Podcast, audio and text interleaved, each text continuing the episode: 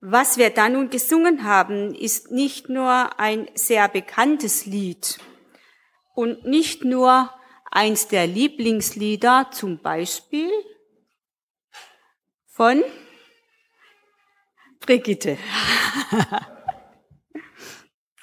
Nein, auch in der jüngeren Generation, der Claudius hat's mir verraten, dass es auch zu seinen Lieblingsliedern gehört. Und auch auf der Gemeinde-Homepage eines jungen Pfarrers ist es zu finden als sein Lieblingslied, das ihm für seinen Dienst in der Gemeinde und als Krankenhausseelsorge immer wieder Kraft spendet. Dieses Lied steht bis heute in vielen Gesangbüchern, auch sogar im katholischen Gotteslob.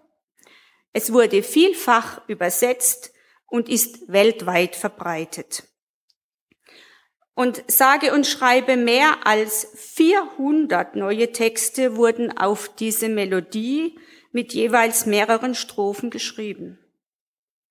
Der Dichter und Komponist dieses Liedes, Georg Neumark, ist auch im ökumenischen Heiligenlexikon zu finden. Und dass es sowas gibt, wusste ich vorher auch nicht. Wer war dieser Mann? Dessen Text und Musik, geschrieben, zugegeben im Stil des damaligen Geschmacks, viele angesprochen hat und der damit, wie wir heute sagen, einen Welthit landete, der zum Evergreen wurde? Als Georg Neumark am 15. oder 16. März 1621 im thüringischen Langensalza zur Welt kam, tobte der Dreißigjährige Krieg bereits seit drei Jahren.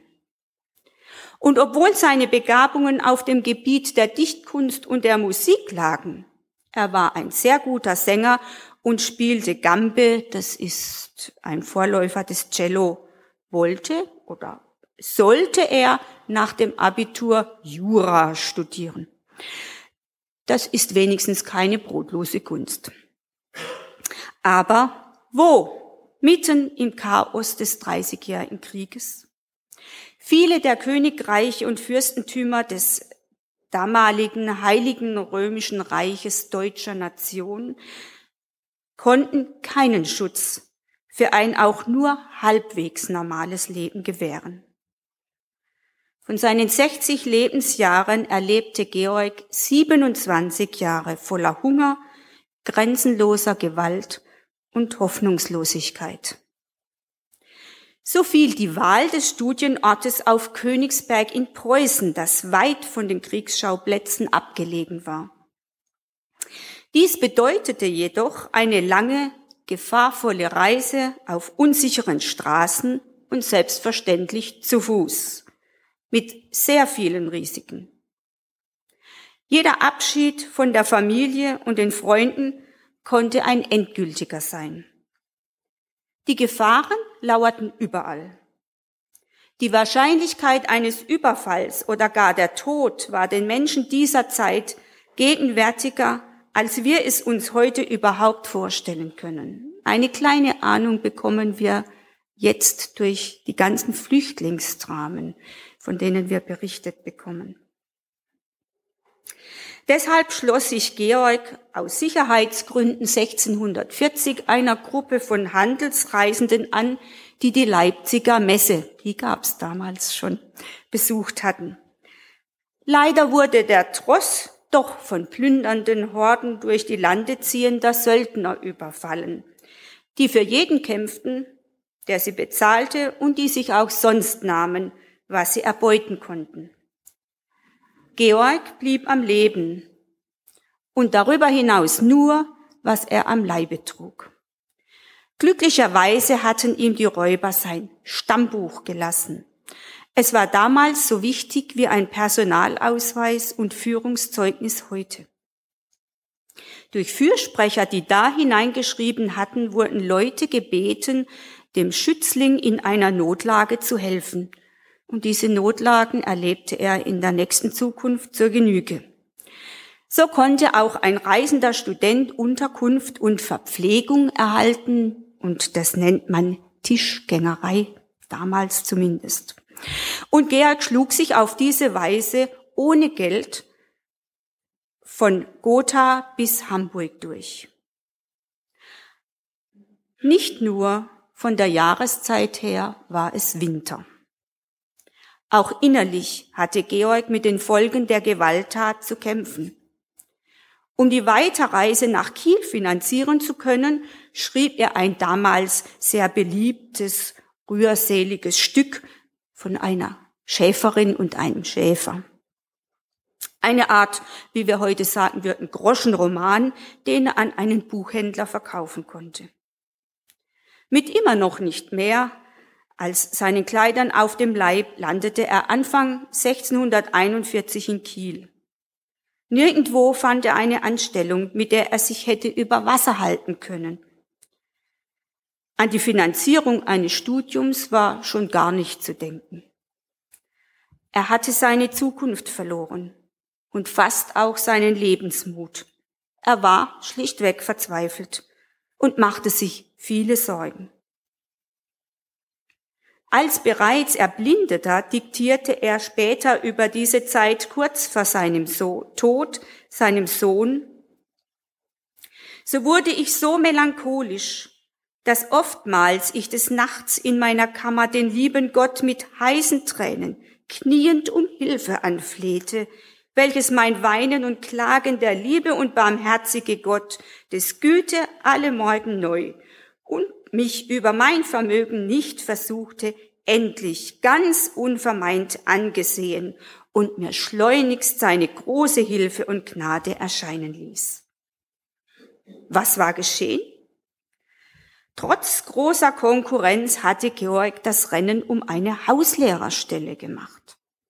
Und voll großer Dankbarkeit für die neu geschenkte Hoffnung verfasste er noch am selben Tag meinem lieben Gott zu Ehren, wie er das Gedicht überschrieb, wer nur den lieben Gott lässt walten und auch die Melodie dazu. Und darüber schrieb er Trostlied, dass Gott einen jeglichen zu seiner Zeit versorgen und erhalten will. Nach dem Spruch, wirf dein Anliegen auf den Herrn, der wird dich wohl versorgen. Aus Psalm 55. Da findet ein 21-jähriger junger Mann Worte. Da hat ein Abiturient Erkenntnisse, die wir doch wohl eher einem reiferen Semester zuschreiben würden welches im Rückblick auf sein Leben zu solchen Formulierungen findet. Wer nur den lieben Gott lässt walten und hoffet auf ihn alle Zeit, den wird er wunderbar erhalten in aller Not und Traurigkeit. Wer Gott, dem Allerhöchsten, traut, der hat auf keinen Sand gebaut. Diese Worte entspringen nicht dem sonnigen Gemüt eines unverbesserlichen Optimisten.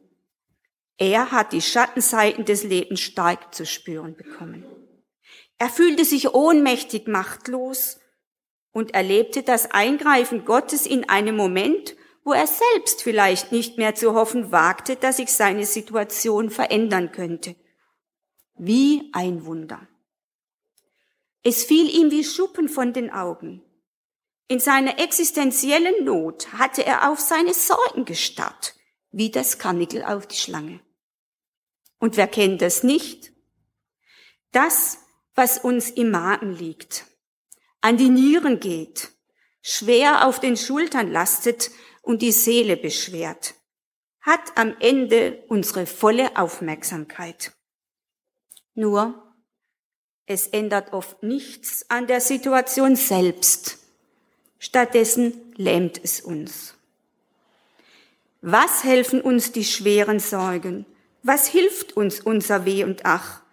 Was hilft es, dass wir alle Morgen beseufzen unser Ungemach? Wir machen unser Kreuz und Leid nur größer durch die Traurigkeit. Heißt das jetzt, dass wir uns überhaupt keine Sorgen machen dürfen? Denn Sorgen macht man sich doch eigentlich immer.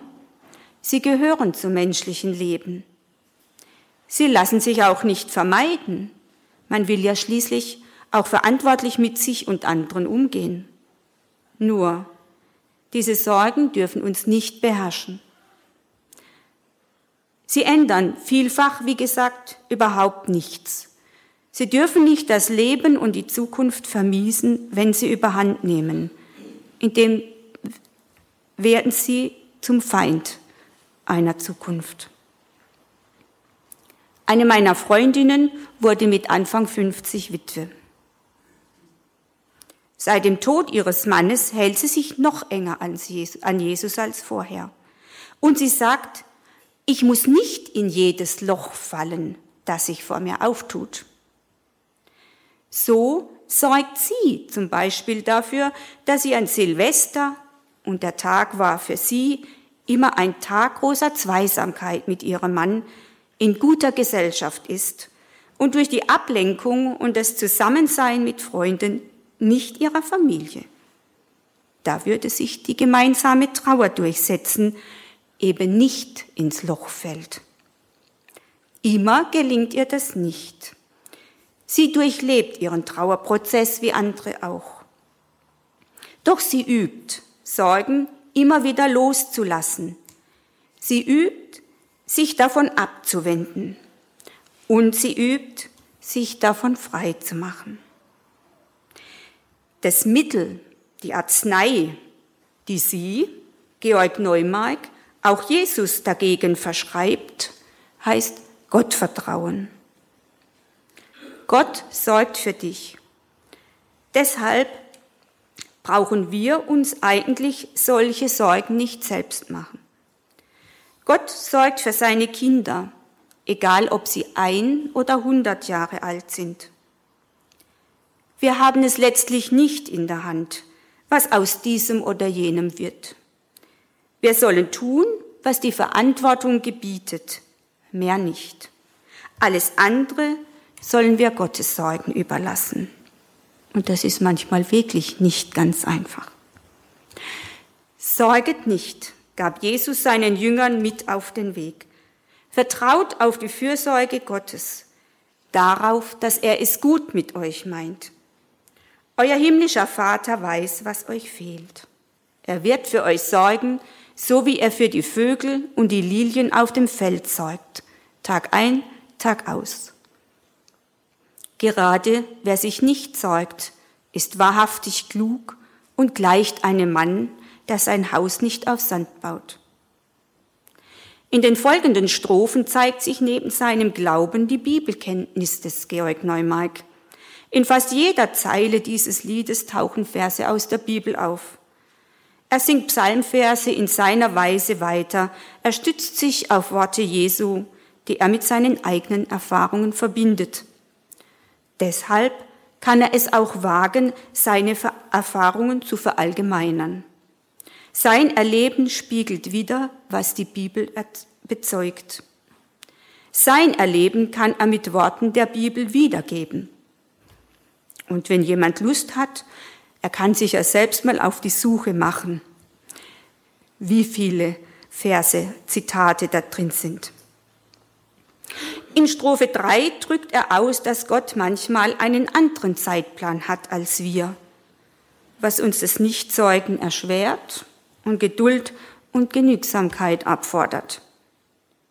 Man halte nur ein wenig Stille und sei doch in sich selbst vergnügt wie unsers Gottes Gnadenwille, wie sein Allwissenheit es fügt. Gott, der sich uns hat auserwählt, der weiß auch sehr wohl, was uns fehlt. Gott weiß, was uns wirklich fehlt, was für uns notwendig ist, wann der richtige Zeitpunkt ist, was uns wirklich glücklich macht. Er kennt die rechten Freudenstunden, er weiß wohl, wann es nützlich sei, wenn er uns nur hat treu erfunden und merket keine Heuchelei, so kommt Gott, ehe wir es uns versehen, und lässet uns viel Guts geschehen. Wenn er uns nur hat treu erfunden, authentisch würden wir heute sagen, unverstellt. Einerseits brauchen wir nichts selbst tun, als uns fest an Gott hängen. Andererseits haben zu allen Zeiten Menschen, in einer Drangsalshitze ihren Gott und ihren Glauben auch verloren. Diese Gefahr kennt auch Neumark. Doch er weiß, dass es zwar so aussehen kann, dass man von Gott verlassen sei, dass Gott aber denen treu ist, die ihm treu sind und er sie nie verlässt. Und deshalb dichtete er, denk nicht in deiner Drangsalshitze, dass du von Gott verlassen seist und dass ihm, der im Schoße sitze, der sich mit stetem Glücke speist. Die Folgezeit verändert viel und setzet jeglichem sein Ziel. Georg kennt die ohnmächtige Wut, die Angst und Lähmung, die man empfindet, wenn einem Gewalt angetan wird oder wenn man ungerecht behandelt wird. Aber er hat die Erfahrung gemacht, dass Gott dem Triumph der Gewalttäter eine Grenze setzt. Das Unheil hat einmal ein Ende. Die Folgezeit verändert viel. Lasst uns an dieser Stelle noch einmal kurz in die Biografie Georg Neumarks blicken. Nach einem Jahr als Hauslehrer in Kiel hatte er das Geld für die Überfahrt nach Königsberg zusammen, wo er tatsächlich Jura studierte. Er widmete sich aber auch dort der Poesie und Musik. 1652 dann fand er seine sichere Lebensstellung. Und Ironie des Schicksals, nicht als Jurist, sondern als Bibliothekar, Archivregistrator und Poet am Hof in Weimar. Er blieb dort bis zu seinem Tod am 18.07.1681. Er wurde ein führendes Mitglied der fruchtbringenden Gesellschaft, der bedeutendsten literarischen Gesellschaft seiner Zeit. Er veröffentlichte mehrere Bücher mit Gedichten. Und 1657, als er bereits eine Berühmtheit war, erschien in einem dieser Bücher sein Lied. Wer nur den lieben Gott lässt walten. So können wir an seinem Lebenslauf mehrfach sehen, dass er zu Recht behauptet, es sind ja Gott sehr leichte Sachen und ist im höchsten alles gleich. Den Reichen klein und arm zu machen, den Armen aber groß und reich.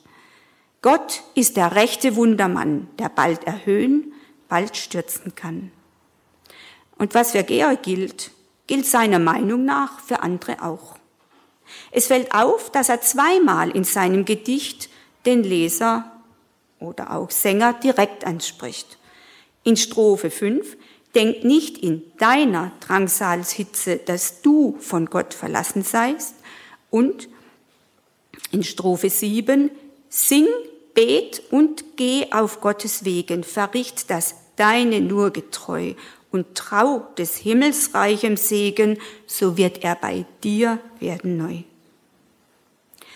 Können auch wir uns heute in einer so ganz anderen Zeit, so ganz individuell ansprechen lassen? Können wir ein so tiefes Vertrauen in Gott lernen und unsere Sorgen loswerden? So ganz leicht ist es nicht mit dem Gottvertrauen. Aber mit einem Lied auf den Lippen fällt es oftmals leichter, sich nicht zu sorgen. Die Wirkung von Musik auf Menschen, Tiere und sogar Pflanzen ist inzwischen erwiesen.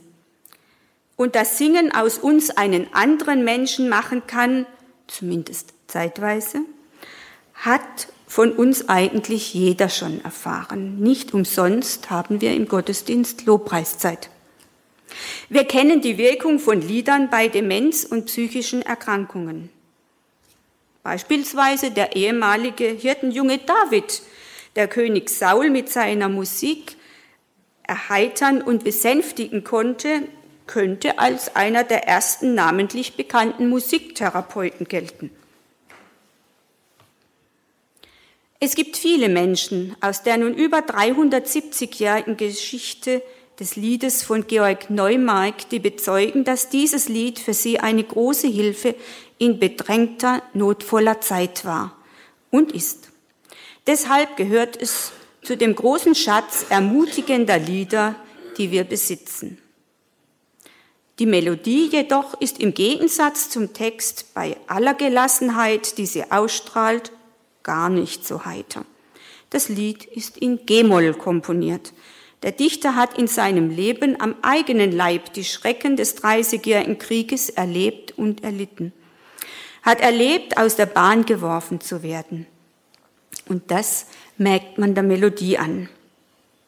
Und gerade deshalb, weil dieses Lied den Schrecken, den Schmerz und die Sorgen kennt, ist seine Botschaft so glaubwürdig. Es gewinnt seine Zuversicht nicht aus oberflächlichem Optimismus. Dieses Lied hat die Zuversicht dem Schrecken und tiefer Traurigkeit abgerungen.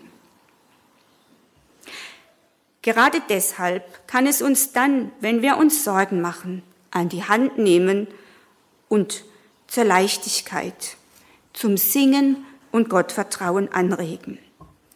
Und so wollen wir jetzt einfach diese siebte und letzte Strophe gemeinsam singen.